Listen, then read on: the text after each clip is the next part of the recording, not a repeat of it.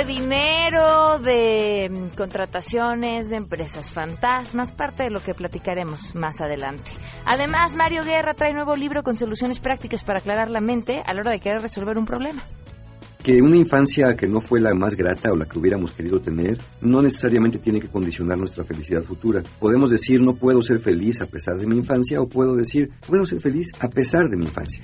Tenemos buenas noticias, tecnología con Andrés Costes y mucho más. Quédense con nosotros así arrancamos este jueves a todo terreno. MBS Radio presenta a Pamela Cerdeira en A Todo Terreno donde la noticia eres tú.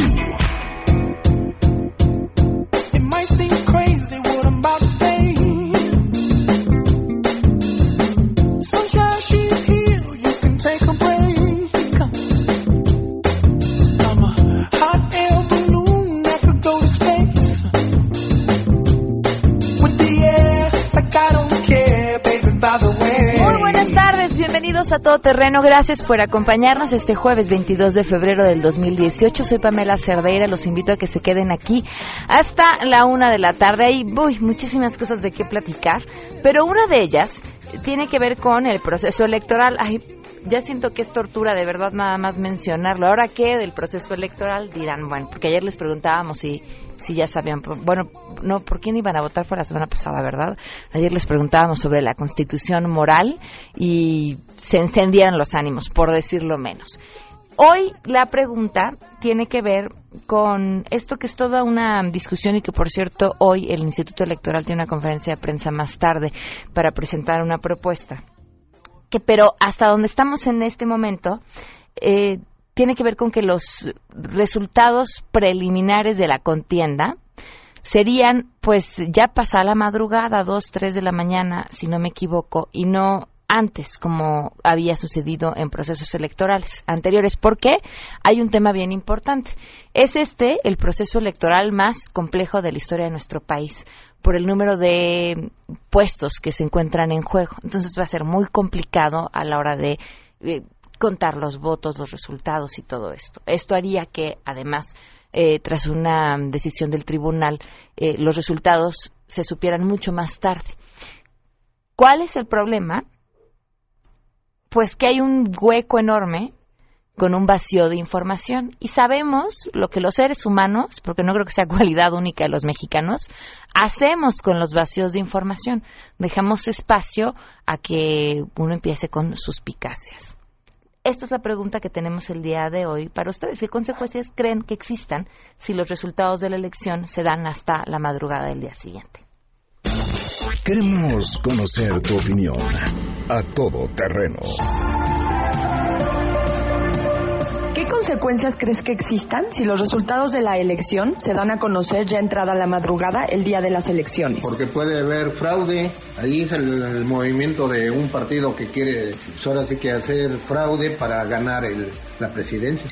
Desde luego que ya están coludidos entre todos para, pues para hacer un gran fraude de esta elección. La verdad es que todo depende del árbitro. Yo creo que si el árbitro tiene una buena campaña de comunicación hacia el exterior, indicando realmente cuáles son las pautas y los tiempos en los cuales se va a procesar la información del día de la elección, no debería de haber mayor problema. Salvo, claro, pues las posiciones de los partidos políticos que seguramente se van a autoproclamar como ganadores de la elección y pues ya sabemos que Morena muy seguramente alegará este fraude y manipulación de los resultados. Pero yo creo que si el árbitro tiene una buena campaña de comunicación en donde le haga saber a la sociedad cuáles son los tiempos y por qué son esos tiempos, no debería de haber mayor problema.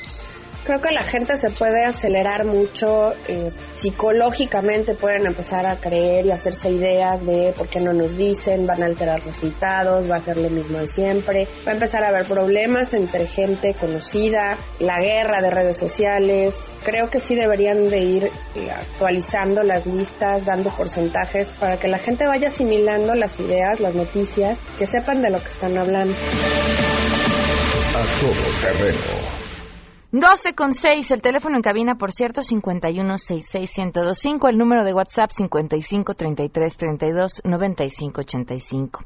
Hoy se cumplen 5 meses, 22 días del feminicidio de Victoria Pamela Salas Martínez.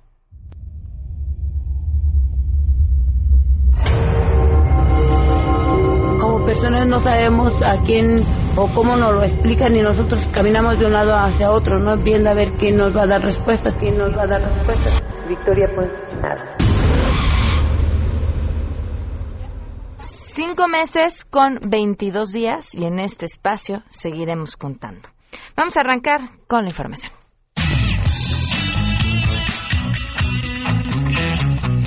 Así es, gracias. El Banco Interamericano de Desarrollo, la Secretaría de Cultura, Creativos, Escritores y Productores de México y Latinoamérica lanzaron en nuestro país la campaña Región Naranja, que busca potenciar a la industria creativa que aporta al PIB de la región 2.2%. Tomás Bermúdez, el representante del BID en México, explicó que el objetivo es sensibilizar a los gobiernos para que implementen políticas públicas que favorezcan a la industria que en México representa el 3% de la riqueza nacional. Por su parte, Alberto Ruiz Sánchez, escritor, exhortó a las autoridades del sector a elaborar políticas públicas para impulsar las empresas culturales y no para meterles el pie, ya que hay algunas trabas que impiden que crezcan a su potencial. Para MBS Noticias, Citlali Sáenz. En 2017, la violencia aumentó en todo México en medio de la impunidad y violaciones a los derechos humanos al sumar 42.583 homicidios en todo el país. Escuchemos a Tania Renaum, directora ejecutiva de Amnistía Internacional en México. Amnistía Internacional lleva 40 años revisando la situación de los derechos humanos en México y la fotografía sí ha cambiado pero no para mejorar. Una cifra de 20.5 homicidios por cada 100.000 habitantes, la tasa nacional de homicidios más alta desde 1997. En 2017 asesinaron a Isidro Valdenegro, a Juan Ontiveros, de la comunidad Rarámuri, Miriam Rodríguez, que lideraba la búsqueda de su hija, y de otras personas desaparecidas en Tamaulipas. Javier Valdés y Miroslava Bridge nos vienen a la memoria.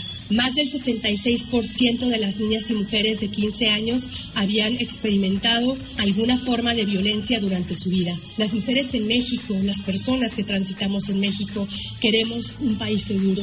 Informó Rocío Méndez. De gira por Monterrey, Pancha urgió reformar las leyes de aeronáutica porque dice que por mucho que le cobren el boleto, ella siempre viaja cual maleta en una caja. Pero ya en contexto político, la candidata del pueblo aseguró que estas precampañas fueron una auténtica pelea de perros y aseguró de que no le importa que los demás candidatos la quieran ignorar cual perrito afuera de carnicería porque ella va muy bien en las encuestas y que si bien no ha podido alcanzarse la cola por mucho que le haya correteado, lo que sí va a alcanzar es la presidencia.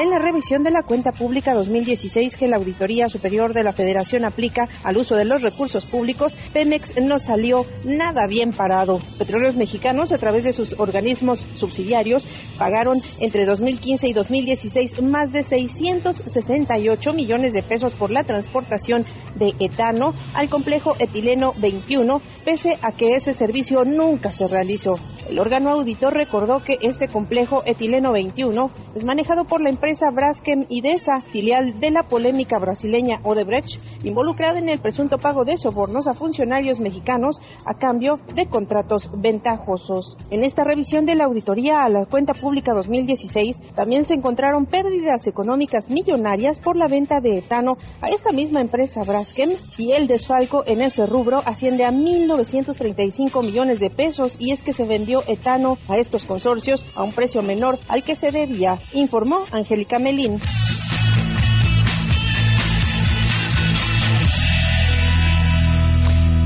12 con 10. Interesante mm, el desplegado hoy del Consejo Coordinador Empresarial, se los comparto, a la opinión pública, a todos los partidos políticos y candidatos. Al inicio de la campaña electoral es momento de pedir a todos los actores involucrados una reflexión sobre la calidad de la competencia política y las candidaturas planteadas a la sociedad. Exhortamos a los partidos políticos y a los aspirantes a puestos de representación popular a que integren en sus listas y sus equipos de trabajo a personas íntegras y con experiencia, que contribuyan a fortalecer nuestras instituciones. En particular, el poder legislativo es y será fundamental en los próximos años para la consolidación y fortalecimiento del sistema democrático mexicano y del país que todos queremos. Por tanto, es inaceptable que se promueva la impunidad, postulando a candidatos que quebranten la ley. Ello implica evitar postular a personas que hayan sido inhabilitadas formalmente para el servicio público o condenadas por la comisión de una conducta delictiva. El sector empresarial exhorta a todos los partidos políticos y candidatos a comprometerse a preservar y respetar nuestras instituciones, a garantizar la calidad del proceso electoral y asegurar el adecuado nivel de sus candidatos en beneficio de todos los mexicanos. Miren, ¿y cómo le hacemos cuando están postulando todos eh, actrices o actores o personas del medio del espectáculo, no porque tengan algún antecedente en el trabajo social, o por, sino porque o en el medio deportivo, sino porque son famosos y como son famosos, pues pueden eh, representarles más votos. O porque representan algún gremio en específico y eso también representa votos y si no representa votos, representa un poder económico importante. Y así por donde volteemos, ¿no? O porque van a hacer una tómbola y de la tómbola van a sacar a sus diputados. Les digo, para donde volteemos. Y es cierto porque en este momento es en el que partidos todos y aspirantes todos se dan a conocer y entonces nos demuestran qué es, que a mí me parece que para todos es lo mismo, que es lo más importante y lo más importante es llegar. Y es aquí cuando los ciudadanos tenemos que estar con los ojos muy, muy, muy, muy abiertos. Vámonos con las buenas. Comandante en jefe de las buenas noticias, Rocío Méndez, gracias por acompañarnos. Buenas tardes. Buenas tardes, Pamela. El director general del Instituto Mexicano del Seguro Social, Tufik Miguel Ortega, anunció que en mayo próximo iniciará la construcción del Hospital General Regional de IMSS en el municipio de Tepozotlán, en el Estado de México. La inversión es de 1.900 millones de pesos en beneficio de 555 mil derechohabientes con 260 camas y 40 especialidades. Vamos a escuchar. Como parte de este paquete de 40 unidades médicas familiares que vamos a hacer, cuando menos una en cada entidad federativa, el día de hoy anunciamos que aquí en Ecatepec vamos a construir una, ya el presidente municipal eh, nos va a donar un terreno y vamos a iniciar en los próximos eh, fechas. Yo espero que no más en, en un par de meses a lo mucho, ya comenzar con la construcción y tenerlo listo este mismo año. Ese es el reporte que tenemos al momento, Pamela. Rocío, muchísimas gracias. Buenas tardes. Buenas tardes. 12 con 14, vamos a una pausa y volvemos a todo terreno. Más adelante, a todo terreno. De dineros, de empresas fantasmas y de todas esas cosas bonitas y chulas vamos a hablar al regreso. Si te perdiste el programa A Todo Terreno con Pamela Cerdeira, lo puedes escuchar descargando nuestro podcast en www.noticiasmbs.com. Pamela Cerdeira regresa con más en A Todo Terreno, donde la noticia eres tú. Marca el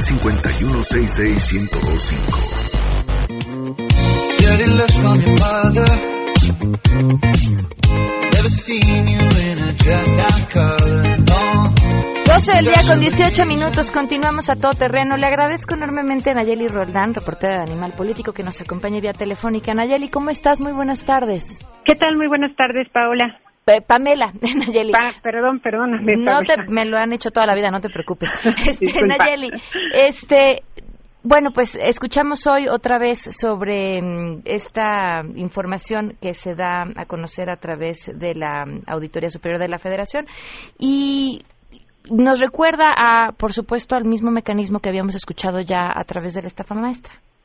Exacto, exacto. Lo que vemos nuevamente es que este modus operandi que reportamos en la investigación de la estafa maestra, pues se repite se repite pese a que la Auditoría Superior de la Federación pues lo había detectado desde 2012, se repite pese a que Animal Político y Mexicanos contra la Corrupción documentamos que las empresas utilizadas en este mecanismo resultaron ser ilegales o fantasmas y eh, además lo que reporta ahora la Auditoría Superior de la Federación es que este mecanismo se repite en la Secretaría de Desarrollo Urbano justamente que encabeza Rosario Robles. Y esto llama la atención porque eh, este mecanismo de desvío no se había visto en esa dependencia, donde se había visto era en la Secretaría de Desarrollo Social, justamente cuando lo encabezaba Rosario Robles. Entonces, ahora que ella está en, este nuevo encargo en, en la SEDATU, después eh, vemos este, este modus operandi de desvío de recursos. Pamela. Una parte importantísima en la investigación que ustedes hacen tiene que ver con el papel que jugaron en ese momento las universidades públicas. ¿Qué respuesta, eh, porque las buscaron, tuvieron por parte de las universidades en este entramado? Sí, claro, eh, Pamela. Después de que, bueno, buscamos a las universidades antes de publicar, ninguna de ellas quiso dar alguna postura. Después de publicar, quienes nos buscaron fue el ex rector de la Universidad Autónoma del Estado de Morelos, Alejandro Vera. Nos dio una entrevista en la que básicamente intentó deslindarse de esto, argumentando que eh, pues que la universidad había sido inocente, que había sido utilizada por parte de la Secretaría de Desarrollo Social en este caso, y que ellos actuaron de buena fe. Sin embargo, eh, pues su tesis no está sustentada porque nosotros también investigamos las licitaciones que había armado supuestamente la Universidad de Morelos para otorgar los contratos y resulta que las empresas participantes en las licitaciones también eran irregulares todas y además la universidad justamente escogió a las mismas empresas que habían sido beneficiadas en otros contratos con otras universidades por parte de la Secretaría de Desarrollo Social. Entonces, digamos que mm, pues inocentes no resultan del todo ni tampoco eh, podrían sustentar que fueron engañados, porque a final de cuentas la universidad eh, fue partícipe de escoger justamente a estas empresas ilegales. Ahora, una de las grandes preguntas que nos hacemos todos es, bueno, ¿y dónde quedó la bolita? Finalmente, el dinero que se fue desviado a través de diferentes empresas, ¿existe la posibilidad de saber cuál fue el destino final?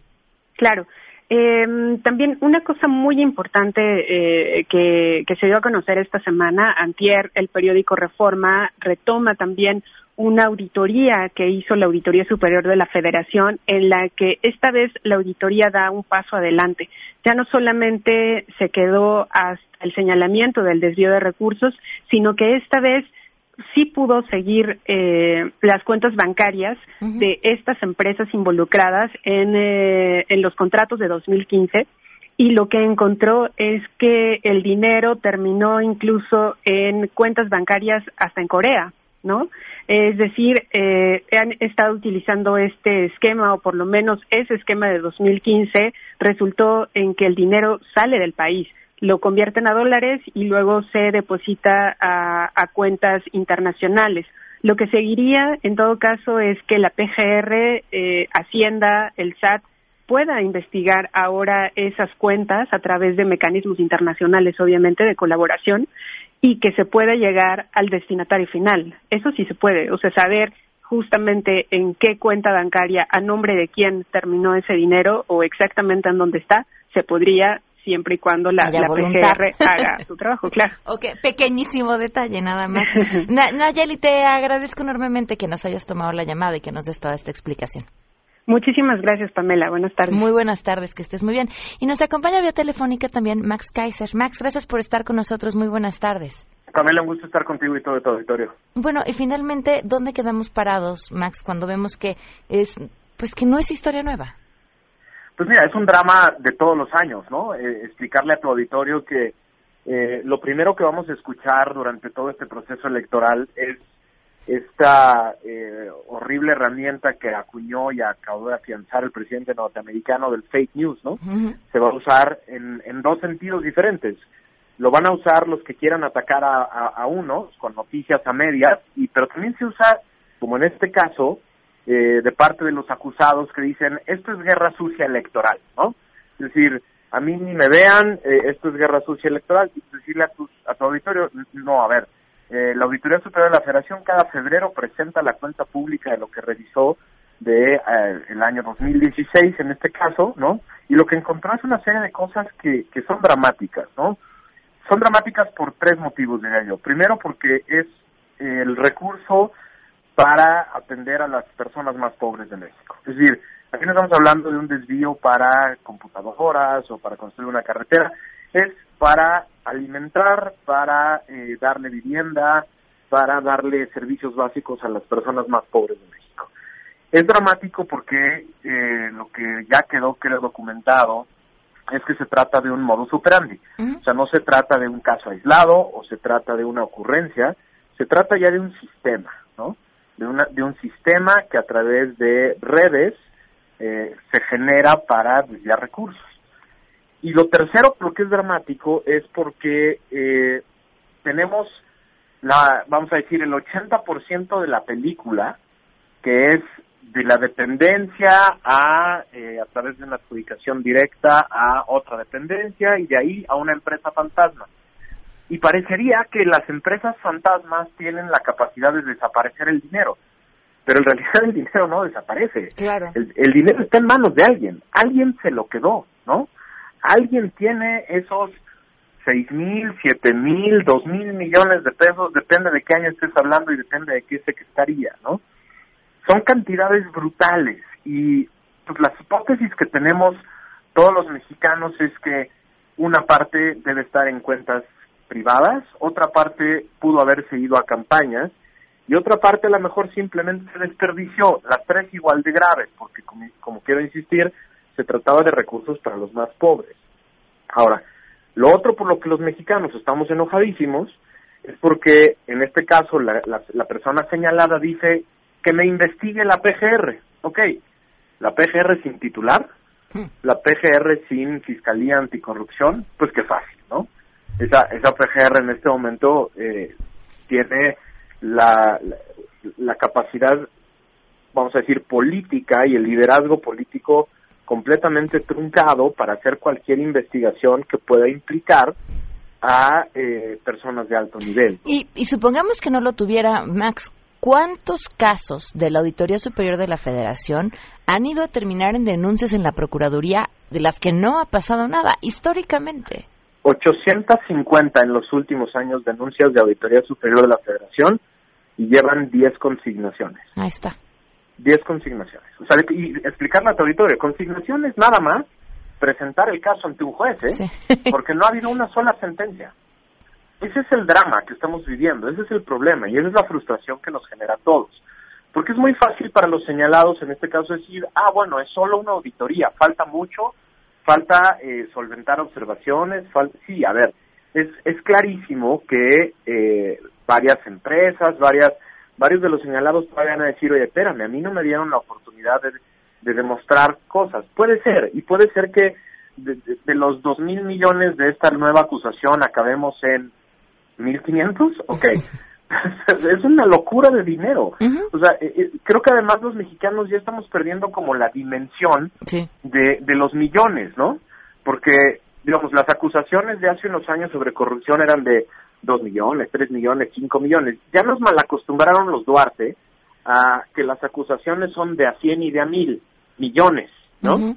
Y entonces perdemos la proporción. A ver, la auditoría, la Secretaría de la Función Pública completa, con toda su gente, edificios, coches y demás, cuesta 1.200 millones de pesos al año, ¿no?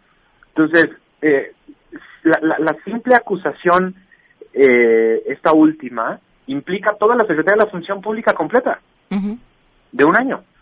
Ese, de ese tamaño es el desvío, ¿no? Entonces, eh, preocupa mucho que empecemos a perder la proporción y que eh, empecemos a hablar de tantos miles de millones y que se nos olvide, insisto, que se trataba de la lana para darle de comer a las personas más pobres de México. ¿no? Es- ese, es, ese es el drama y que tengamos además eh, que esto va a acabar en una procuraduría que no acaba de, eh, de, de encontrar un solo culpable en más de 800 denuncias, en una procuraduría sin cabeza, mientras tenemos pendiente la discusión de la Fiscalía General de la República. ¿Y, ¿Y para dónde vamos, Max? Porque también he escuchado a quienes dicen, híjole, sí necesitamos nuestro fiscal, sí necesitamos el fiscal anticorrupción, pero no es momento. Es una, es una locura. Pero además, eh, recordarle a tu auditorio, esta auditoría la realizó la Auditoría Superior de la Federación, liderada por Juan Manuel Portal, el auditor superior, que acabó superior en diciembre. Entonces, la Auditoría Superior, que al parecer es la única institución de fiscalización que trabaja bien, Muy bien. hoy no tiene titular, ¿no? Y también nos han dicho los partidos políticos, ¿saben qué? Espérense, eh, en la Cámara de Diputados está todo muy tenso, entonces no tenemos, porque es facultad exclusiva de la Cámara de Diputados el nombramiento del auditor superior, y como es por mayoría calificada lo que dicen los partidos, uy, no, ahorita ni, ni, ni cómo ponernos de acuerdo, ¿no? Eh, La, la pregunta que yo le dejaría a tu auditorio es, ¿a quién le beneficia no llegar a un acuerdo sobre el auditor superior de la federación, sobre que haya titular en la única institución que al parecer está haciendo la chamba de revisar los miles de millones de recursos del erario público que deberían acabar en programas y cosas concretas. A, a todos los auditables. Pues exactamente, ¿no? Y ahí es donde tenemos que meter la presión. O sea, no puede ser, no puede ser, Pamela, que la Auditoría Superior de la Federación no tenga titular.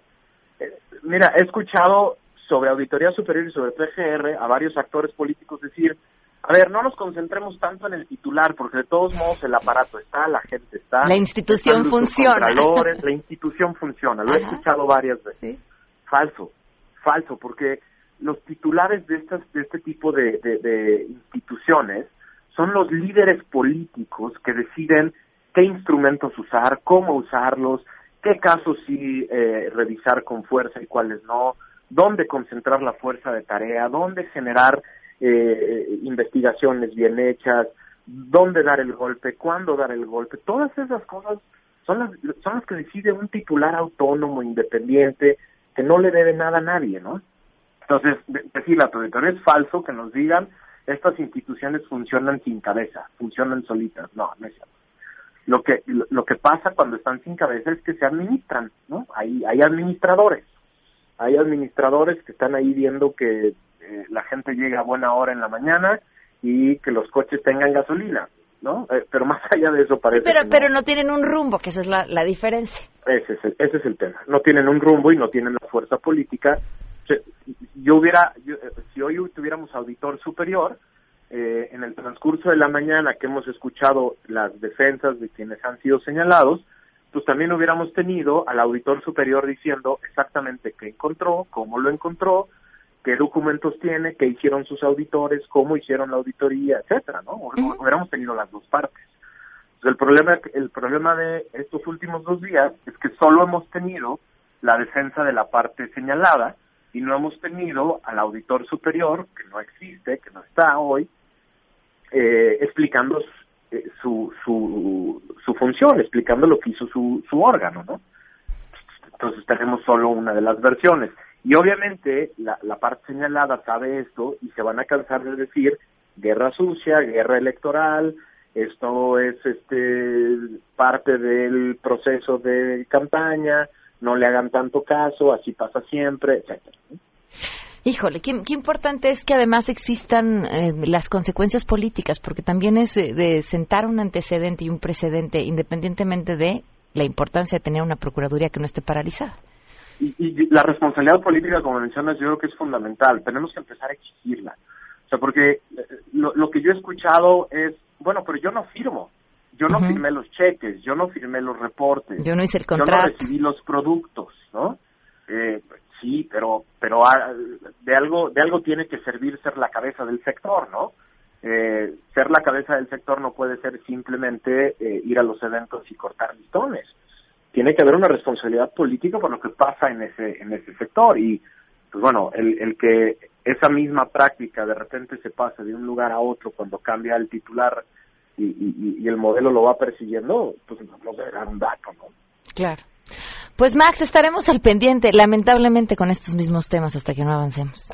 pues aquí estamos, hay que seguir con el con el dedo en el renglón. Así Tenemos que tener un sistema nacional anticorrupción completo, integrado. De, esa responsabilidad no se pueden zafar los partidos políticos. Así es. Muchísimas gracias. Eh, Gracias a ti a tu auditorio. Hasta luego. Pues sí, y miren, del, el, el trabajo que hace la Auditoría Superior de la Federación es importantísimo y lo han hecho así históricamente. La auditoría es un órgano de la Cámara de Diputados y trabaja de forma autónoma y se pueden ustedes meter a la página que es asf.gov.mx y revisar los informes. Además es una página sumamente compleja y completa para revisar los informes ya sea por año, por dependencia, en qué proceso va toda la información sobre lo que sea que ustedes tengan curiosidad de saber. ¿Qué tiene que decir la Auditoría Superior de la Federación sobre uno u otro tema y lo que se ha investigado? ¿Y por qué es importante que tengan el tiempo y la curiosidad de meterse a ver? Porque a lo mejor a ustedes les interesa lo que ha sucedido con una dependencia, su vecino a otra, por el interés que sea específico. Porque somos más porque somos más viendo, porque somos más analizando y porque somos más encima del trabajo los que tienen que ponerse a trabajar y hacer las cosas bien. Vamos a una pausa y continuamos a todo terreno. Pamela Cerdeira es a todo terreno. Síguenos en Twitter, arroba Pam Cerdeira. Regresamos. Pamela Cerdeira está de regreso en A Todo Terreno. Únete a nuestra comunidad en facebook.com, diagonal Pam Cerdeira. Continuamos.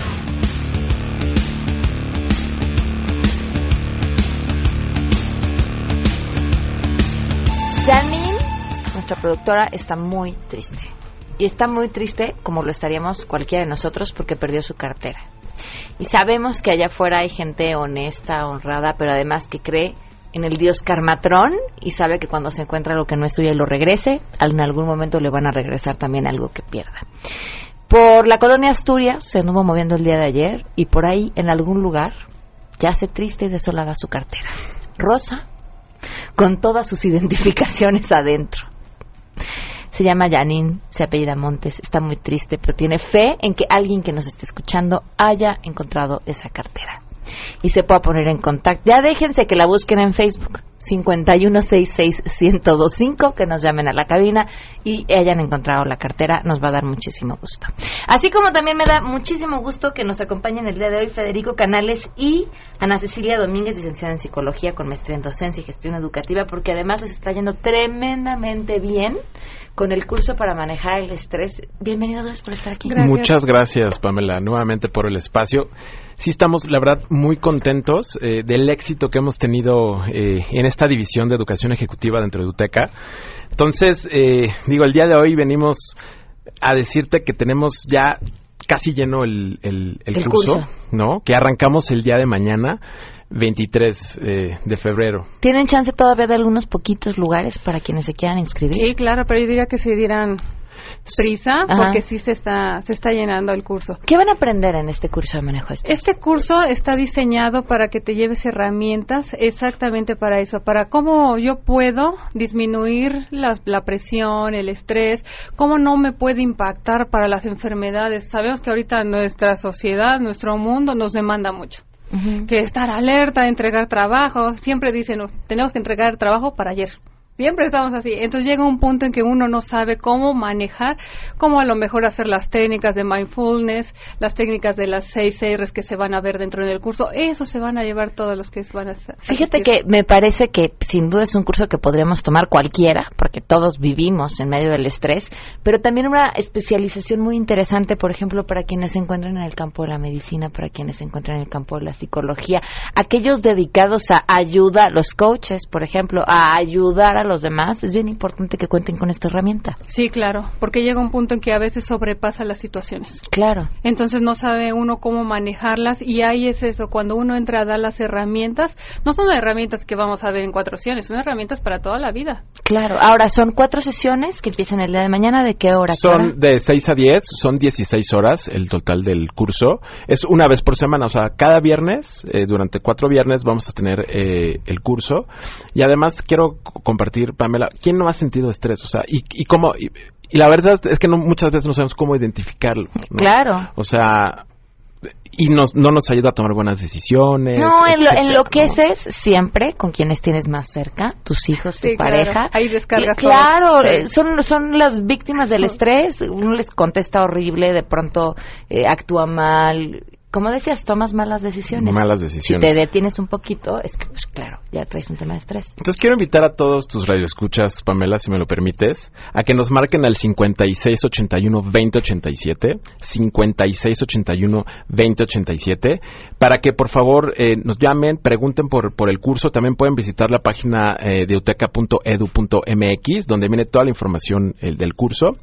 Y quiero compartirte que eh, les vamos a ofrecer el 25% de descuento a todas las eh, personas que digan que nos escucharon aquí, aquí contigo. Pues que aprovechen ahorita porque son los últimos lugares y en un ratito, claro. si, si marjan un poquito más tarde, se pierden del descuento y del lugar. ¿Me recuerdas el número? 5681-2087. Perfecto. Pues muchísimas gracias y mucho Gracias éxito a a, ti. partir del día de mañana. Gracias a ti. Damos una pausa, volvemos. Si te perdiste el programa A Todo Terreno con Pamela Cerdeira, lo puedes escuchar descargando nuestro podcast en www.noticiasmbs.com. Estamos de regreso. Síguenos en Twitter, arroba Pam Cerdeira, Todo Terreno, donde la noticia eres tú. Continuamos.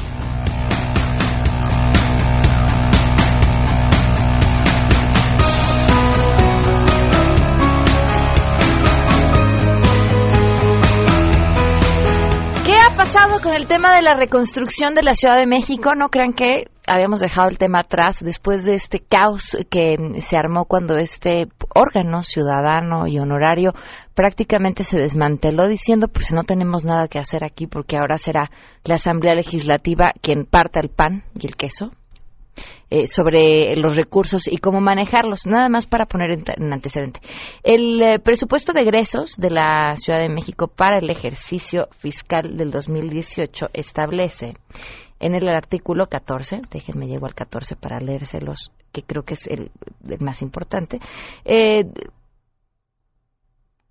eh, adicionalmente, las erogaciones establecidas en los artículos 5, 6, 7, 8, 10 y 11 del decreto se consideran 8.772 millones de pesos para acciones de reconstrucción, recuperación y transformación de la Ciudad de México.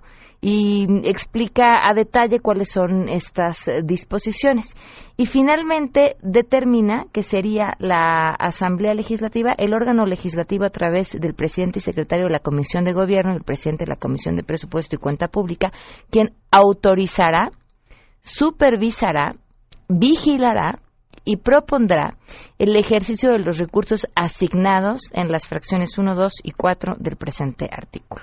Le agradezco enormemente a Dunia Ludlow, diputada local del PRI asambleísta, quien no- nos, eh, bueno, pues toma la llamada para platicar sobre este tema.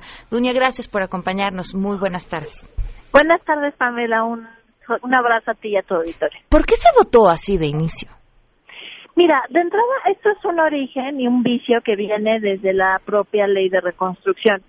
Cuando se dio la ley de reconstrucción, nosotros hicimos un dictamen en el que delineáramos perfectamente cuáles son las responsabilidades y cuáles son las atribuciones de las autoridades con la finalidad de darle más certeza a las personas que resultaron afectadas del sismo y sobre todo que supieran cuáles van a, eh, cuáles son los procedimientos y los tiempos para para dar seguimiento a su afectación hasta que se encontrara la reparación de, del daño. Desafortunadamente, justamente estas mismas tres personas, eh, con algunas otras del gobierno de la Ciudad de México, se interpusieron para no sacar una buena ley y algunos meses después de la aprobación de la ley, casi dos meses después, pues estamos viendo justamente estas consecuencias. A la par con la ley, en, en el presupuesto de egresos quedó en la manera en la que tú lo estás leyendo, excediendo las facultades de, de la Asamblea Legislativa del Distrito Federal por un lado, pero por otro lado dando atribuciones que no pueden tener los diputados por sí mismos. O sea, ni siquiera es como que lo aprobáramos todo el Pleno de la Asamblea Legislativa, sino únicamente tres diputados que son los que tú mencionas y que son partes justamente del Frente eh, por, por México, que coincide que también gobiernan la Ciudad de México. Entonces, para no, para, para no generar falta de certeza eh, por parte de la ciudadanía de que esos recursos se utilicen de manera inadecuada para fines electorales, tal cual eh, eh, salió a relucir con los oficios que se hicieron públicos en, los, en, la- en las redes sociales y demás, el día de hoy, justo estamos aquí esperando a que, a que inicie el periodo extraordinario, vamos a modificar la redacción de ese artículo, del artículo 14 y del artículo 71 del presupuesto, de tal forma que quede que quien ejerza los recursos, como está incluso en la ley y como debe de ser, sea la Secretaría de Finanzas a través de la propuesta que haga la Comisión de Reconstrucción con base al diagnóstico y al censo que ya deberían de tener. Ahora, eh, esto, lo van- esto que van a votar en estos momentos eh, es exactamente la modificación que mandó el jefe de gobierno Miguel Ángel Mancera. No, no queda exacta. Le pusimos, a- enriquecimos la, iniciativa del jefe de gobierno. Nos- ah, desde nuestro punto de vista como legisladores venía un poco escueta, o sea, era nada más como para tratar de enmendar un problema que hay que decir que esto no resuelve el, el problema. Creo que hay que ir más allá. Hay que buscar la manera en la que la autoridad sí esté dando respuesta a los afectados, porque ahorita no hay respuesta por parte de las autoridades, no hay responsabilidad por parte de las autoridades pero en el caso de darle seguimiento a los recursos públicos, enriquecimos la iniciativa en el dictamen eh, poniendo esto, que sea la Secretaría de Finanzas a través de la Comisión de, a propuesta más bien de la Comisión de Reconstrucción, y que el seguimiento de los recursos públicos se haga a través de una comisión integrada por académicos, expertos y sociedad civil, eh, que, dará, que vigilarán el uso justamente de esos recursos y tendrán que realizar informes trimestrales. Y asimismo estamos obligando justamente al presidente de la Comisión de Reconstrucción a que nos envíe a la Asamblea de manera pública un informe mensual de cómo se están utilizando esos recursos para garantizar que no se vayan a ningún otro propósito que no sea reparar los, los, los daños de las personas que resultaban afectadas del sismo. Hay ese, eso y parte del censo creo que es otro tema con el que nos podríamos llevar un programa completo, pero ahora a ver quién quiere. ¿Quiénes son los académicos o las personas que deciden volver a poner su nombre en un tema que ya está tan enrollado como este? Totalmente de acuerdo. Mira, que, creo que lo, lo, lo, lo más importante de esto es que convirtamos pues los desastres en oportunidades, ¿no? Ya lo habíamos hecho desde el momento que estábamos discutiendo la ley de reconstrucción. Eh, lamentablemente no se escuchó en la asamblea, no se hizo una ley con apertura, con la participación sobre todo de las personas que resultaban afectadas y de las organizaciones de sociedad civil que tuvieron una participación muy importante en cuanto a recabar datos, en cuanto a recabar información pero ahora estamos con esta fractura que hubo dentro de la comisión de, de reconstrucción en una oportunidad para poder hacerlo y para poder hacerlo bien. Pues estaremos estaremos atentos. Muchísimas gracias, Dunia. Muchísimas gracias a ti. Hasta luego. espacio. Vale, hasta luego. 12 con 54, ¿les pica la cabeza? No, puede ser porque estén pensando y preocupados por todo lo que estamos platicando en este momento. Quizá, quizá tienen visitantes, tienen inquilinos que no están pagando renta. Si tienen un problema de piojos o en la casa, si tienen chamacos, seguro revísenlos. De verdad, en la escuela es una epidemia tremenda, pero no se preocupen, es muy sencillo. Van a la farmacia, compran Herclin, tres pasos y están fuera del problema. Paso número uno, aplican Herclin shampoo en el pelo seco, lo dejan 10 minutos. Paso número dos, agarran el peine quitaliendres que viene en la misma cajita y empiezan a cepillar mechón por mechón hasta que todos los visitantes queden fuera de esa cabeza. Y paso número tres, para evitar el recontagio, lo único que tienen que hacer es poner Herclin spray repelente que crea una barrera protectora antipiojos hasta por 8 horas. Y así, Herclin a piojos y liendres pone fin. Muchísimas gracias a todos los que nos han acompañado a través de WhatsApp con sus diferentes eh, mensajes. Gracias a Reinaldo Avilés. Eh, dice, eh, bueno, gracias Reinaldo Avilés. Andrés Costes, te escuchamos. Muy buenas tardes, Costes. Hola, ¿qué tal, Pam? Buenas tardes. Bueno, pues hace tiempo eh, Facebook sacó un decálogo para que los usuarios pudiéramos advertir cuáles son fake news. Sabemos que recientemente el INE firmó un acuerdo con Facebook para combatir estas fake news, pero nosotros como usuarios podemos hacer también nuestra chamba para saber qué, qué información propagar y cuál no. Eh, les digo algunos y les comparto en un momento el link en mi Twitter de arroba el costes. Primero, dudar de los títulos, es decir, eh, sabemos de estos títulos que, que atraen la atención, algo así como el presidente se murió de risa, ¿no? Son como este tipo de títulos. Claro, claro.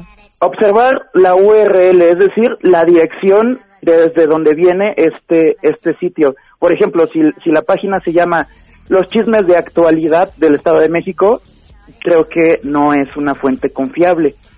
Otra, si no es confiable esta fuente, tal vez tenga fuentes. Es decir, yo escribí un, un, es, una, un artículo y cito mis fuentes. Hay que verificar qué fuentes está citando. Claro. Eh, un, un detalle muy particular es ver la ortografía. Ese, Ya, eso claro. nos, da, nos da una gran señal del profesionalismo con el que se está escribiendo. Otro es poner atención en las fotos o videos, porque hay muchas veces que son o fotos retocadas, o fotos sacadas de su contexto, o fotos de otra fecha. Y algo muy simple podemos eh, ver en el sismo más reciente que, que sentimos aquí en la Ciudad de México, salieron algunas fotografías que no fueron de esta fecha y hay gente que se quería aprovechar. Vaya, salieron esto. videos que ni siquiera eran de este país. Exactamente, sí, eh, o sea, podemos ver, este, si ven un video de la calle que se está destruyendo y los autos tienen placas de Italia, seguramente no es México. Sí, claro, claro. Entonces, eh, estos son algunos de las algunas eh, de los puntos que debemos tomar en cuenta para no propagar y difundir noticias que son falsas y que en los momentos que estamos viviendo actualmente eh, dañan mucho a todos, a todos en general. Costes tu Twitter para que la gente vea esta información.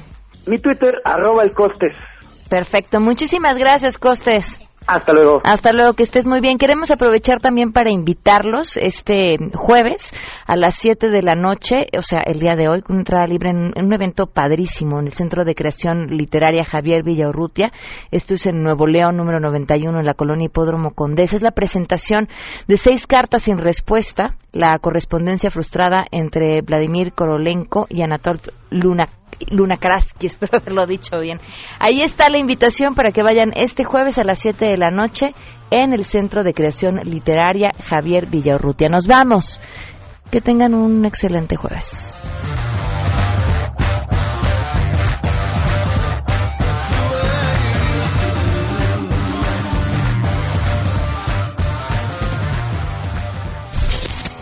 MBS Radio presentó a Pamela Cerdeira en A Todo Terreno. Te esperamos en la siguiente emisión, A Todo Terreno, donde la noticia eres tú. MBS Radio, en entretenimiento, estamos contigo.